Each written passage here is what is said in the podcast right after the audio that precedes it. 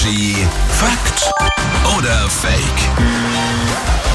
So, heute Morgen müssen wir wieder unsere Jenk-Murmel anstrengen, denn Patrick ist hier. Der hat Behauptungen dabei. Wir finden raus, stimmt es, was er sagt oder lügt er, ist es Fake. Kleine Frauen bleiben länger Single. Wie schaut's da aus? Was glaubst du? Ich glaube, dass kleine Frauen vor allem sehr begehrt sind, weil die nochmal sowas, sowas Süßeres haben und vielleicht in anderen Leuten den Beschützerinstinkt wecken und die deswegen nicht lange Single sind. Also ich sag Fake. Aha, ja, finde ich interessant. Kleine Frauen bleiben länger Single.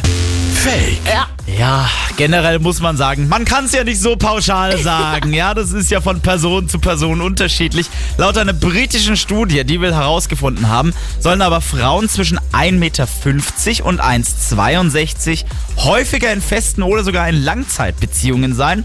Einen echten Grund ja, gibt es dafür nicht. Man mutmaßt aber, dass das daran liegt, dass Männer halt eben eher auf kleinere Frauen stehen, eben wegen des Beschützerinstinkts. Verdammt. Aber schau, du hast, ich dachte so, als du sagst kleine Frauen, ja, das ist ja Ansichtssache, aber dann hast du genaue Maße genannt und Ja. da bin ich deutlich drüber mit 1,70. Ja, ich, ich sage ja auch immer so, spielt die Größe eine Rolle? Ich würde sagen, nein. Okay, wenn es ein Mann sagt, ist gut. Hier ist Energy, immer die besten neuen Hits. Guten Morgen.